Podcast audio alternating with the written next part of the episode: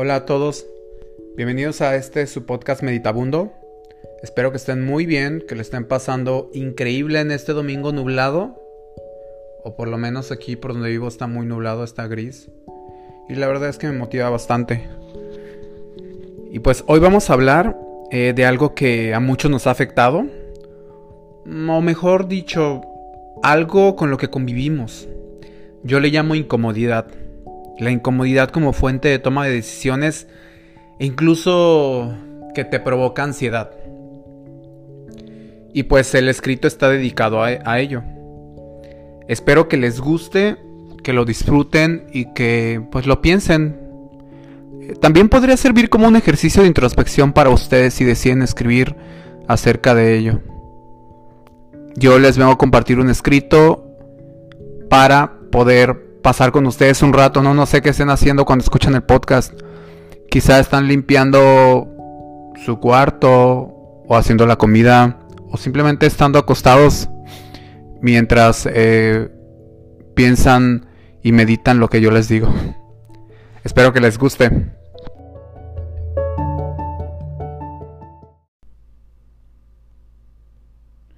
Hace unos días, platicando con mi psicólogo de ti, me pidió que te hiciera una carta, que escribiera cosas buenas y cosas malas que tú me has llegado a provocar.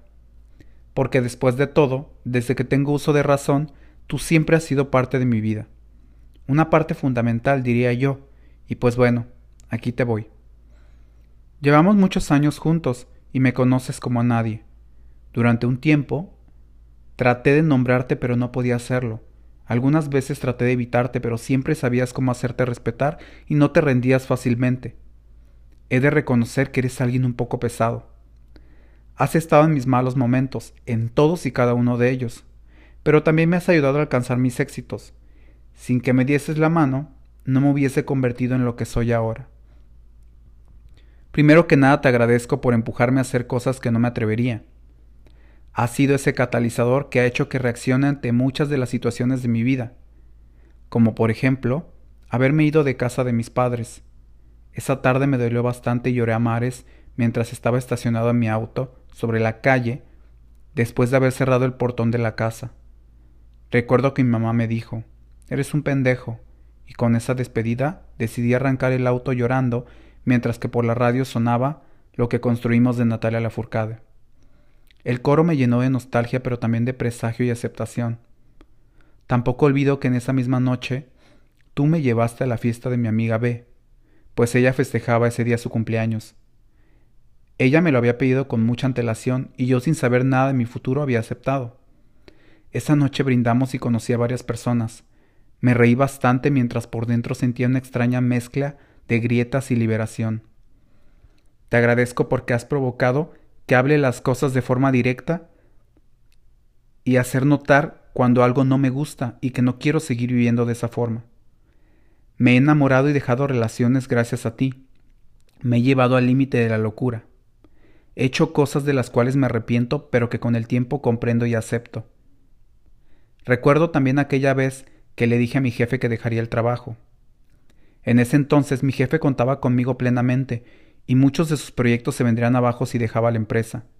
Sin embargo, tú fuiste más fuerte que él, más insistente, y provocaste en mí una decadencia mental terrible y que con el paso de los días me llevaron a querer dejar todo.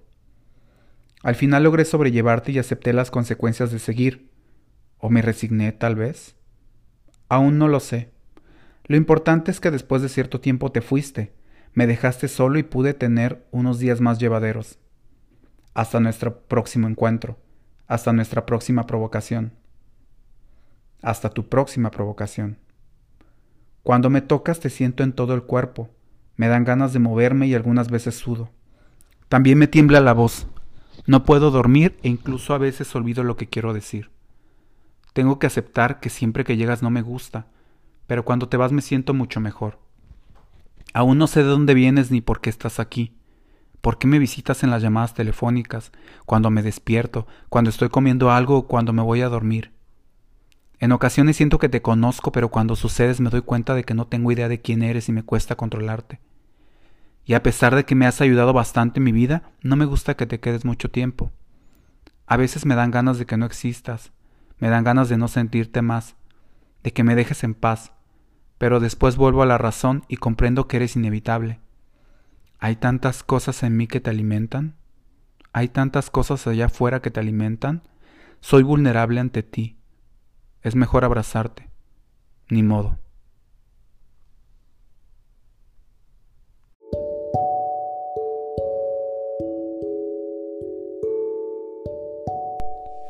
¿Qué tal? ¿Qué les pareció? ¿Les ha sucedido? No sé, eso que es como ansiedad, como como una incomodidad, ¿les ha pasado? ¿Han tomado decisiones bajo bajo ese efecto? ¿Lo pueden nombrar? ¿Lo pueden describir? No sé. Creo que es interesante, es interesante escribir acerca de ello.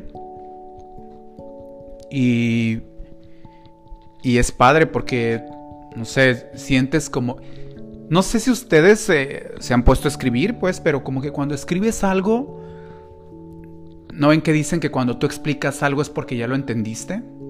Pues algo así sucede porque cuando escribes algo, no sé, como que como si dieras a luz algo, como si hicieras algo nuevo, como una vida nueva, como si como si formaras algo. Entonces, eso sucede cuando, cuando, cuando escribes acerca de este tipo de cosas. Creo que te llevan a otro nivel de comprensión. No sé, ¿ustedes se atreverían a escribir de ello? Quizá leerlo para ustedes. No sé, yo solamente quise hacer un escrito para poderles compartir el, en este podcast, poderles compartir un poco de lo que creo, de lo que pienso. Y la verdad es que no es, es divertido, es, es padre el proceso porque te, te ayuda a recordar muchas cosas de tu pasado, de lo que has vivido, de cómo ves las cosas ahorita y, de cómo es que ahorita es muchísimo más fácil tomar decisiones. En fin, espero que les haya gustado. Eh, como siempre, si ustedes quieren compartir algún escrito, pueden mandármelo a mi correo revuelta-lino.hotmail.com o me pueden escribir por Facebook, Paulino Revuelta, me mandan un mensaje o me agregan lo que sea. Y la verdad es que estaría encantado de, leerlo y poder trabajar con ello. Ya recibí un escrito en el que he estado trabajando y que pronto les voy a compartir. Me lo compartió un amigo mío y que por lo cual agradezco bastante. Y pues en fin, espero que tengan un día increíble y nos vemos pues en el próximo episodio. Va. Cuídense mucho, les mando un abrazo y no salgan sin cubrebocas. Chao.